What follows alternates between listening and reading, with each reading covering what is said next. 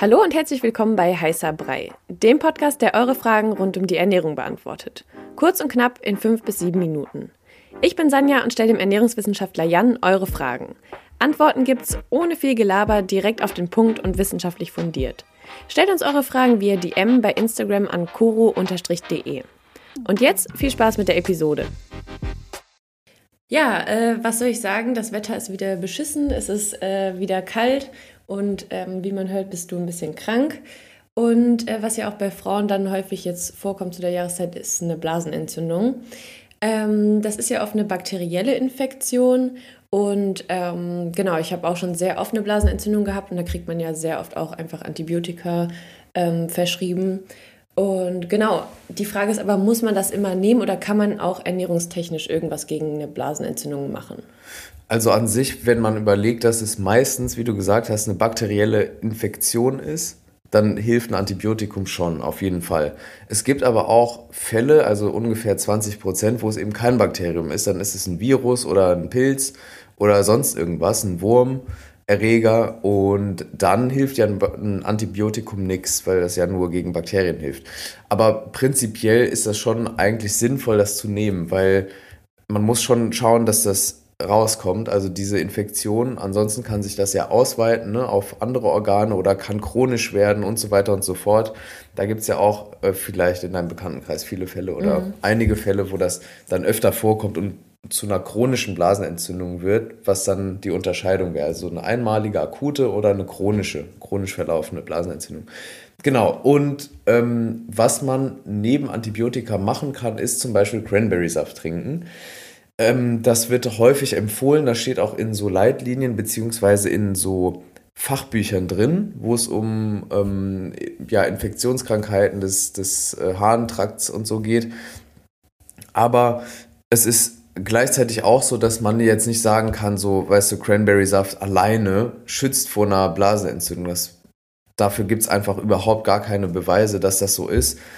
Es gibt allerdings Studien, die halt schon zeigen, dass es so einen präventiven Effekt haben kann, aufgrund der Komponenten, die da drin sind. Das sind so sekundäre Pflanzenstoffe, die verhindern zum Beispiel, dass sich bestimmte Erreger an ähm, Schleimhäuten festsetzen. Also das gibt es schon, diese Hinweise, aber dass es alleine hilft, das würde ich jetzt nicht sagen. Du hast ja auch gerade gesagt, präventiv. Mhm. Also eher, wenn man merkt, es könnte vielleicht sein, dass ich eine Blasenentzündung bekomme, dann einfach vielleicht ein bisschen Cranberry-Saft schon trinken Genau, weil ähm, da, genau das ist das der, der Punkt. Also der, die Beweise oder die Belege aus Studien, die es gibt, die zeigen halt eben, dass es hilft, dass diese Bakterien ähm, als Erreger sich nirgends festsetzen mhm. und zu einer Infektion führen. Das heißt, da geht es ja um die Prävention.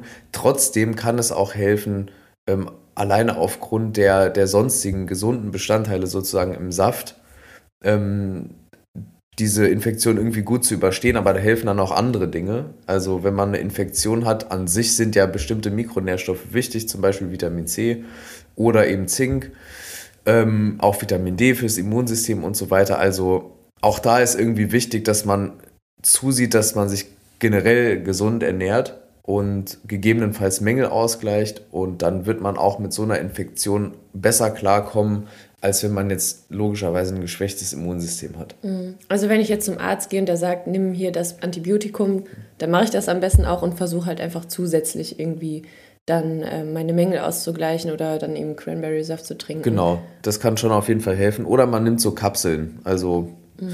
mir schmeckt zum Beispiel der Saft einfach überhaupt nicht. Also wenn ich ja. mir jetzt vorstelle, ich hätte so eine Infektion, der ist halt voll bitter, schmeckt mir nicht dann würde ich, glaube ich, die Kapseln nehmen. Da sind ja die Inhaltsstoffe sind da ja dann auch drin. Mhm, die gibt es ja auch eigentlich in jeder Drogerie, ne? Genau. Ja. Ähm, wie ist es denn so mit anderen Hausmitteln? Also wenn man jetzt irgendwie eine Blasenentzündung hat, dann googelt man natürlich so, was kann man jetzt machen? Ist natürlich immer so viel trinken, aber was trinkt man am besten oder was isst man vielleicht sogar am besten und was nicht? Genau, also viel trinken hilft natürlich, wenn man jetzt überlegt, dass es irgendwie um eine Infektion ne, der Harnwege geht, dass es sozusagen in Anführungszeichen gut durchgespült oder ausgeschieden wird oder schnell. Äh, da, da ist auf jeden Fall was dran und ich würde einfach Tees trinken, ehrlich gesagt, Tees und Wasser ähm, und versuchen, ähm, weniger Koffein zu trinken an sich ähm, und oder gar keins. Auf, ich würde auf Koffein verzichten, einfach mhm. um dem Körper die nötige Ruhe zu geben, um mit der Infektion klarzukommen. Dann schon, ja, also irgendwie jetzt nicht so ultra viel Sport machen und so. Das geht ja meistens eh nicht, weil man so häufig zur Toilette, Toilette gehen muss. Und ansonsten ähm, neben Cranberry-Saft oder Kapseln ähm, einfach weiterhin gesund ernähren und das essen, wonach man sich fühlt. Und wenn man jetzt nicht so viel Hunger hat, dann das auch eben nicht machen.